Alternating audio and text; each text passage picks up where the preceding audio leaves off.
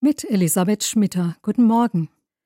Wenn man Menschen fragt, wovor sie sich im Alter am meisten fürchten, dann sagen viele, vergesslich zu werden und sich vielleicht einmal gar nichts mehr merken zu können. Sich nicht mehr zu erinnern, das macht Angst, auch mir. Weil es unheimlich ist, nicht mehr zu wissen, was ich gestern getan oder gesagt habe. Oder was ich in früheren Jahren erlebt habe, wen ich gekannt habe und wer mir nahe gestanden ist. Doch neulich wurde ich auf etwas aufmerksam, das hat meinen Blick aufs Vergessen ein bisschen verändert.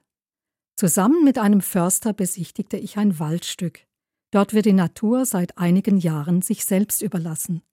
Auffällig viele Nussbäume wachsen da, ganz kleine und auch welche, die schon voller Nüsse sind. Der Förster erklärt mir, dass Eichhörnchen hier eine ganz wichtige Aufgabe übernehmen. Sie sind Weltmeister im Sammeln, ja, aber sie sind auch Weltmeister im Vergessen. Sie vergessen nämlich, wo sie ihre Vorräte überall versteckt haben.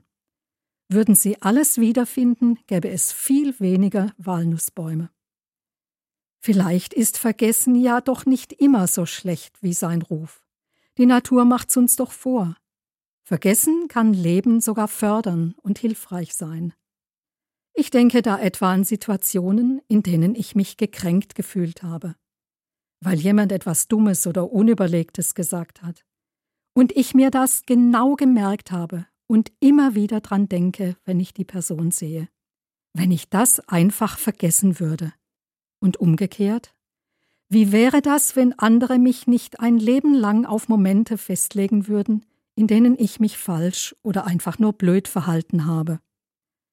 Vielleicht können die Eichhörnchen vormachen, wie das geht mit dem Vergessen.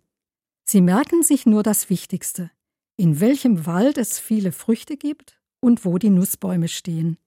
Welche Nuss wo genau vergraben ist, das vergessen sie oft.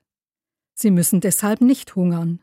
Und sie können andere Tiere damit füttern und sogar Nussbäume wachsen lassen. Manchmal ist Vergessen eben doch nicht nur schlecht.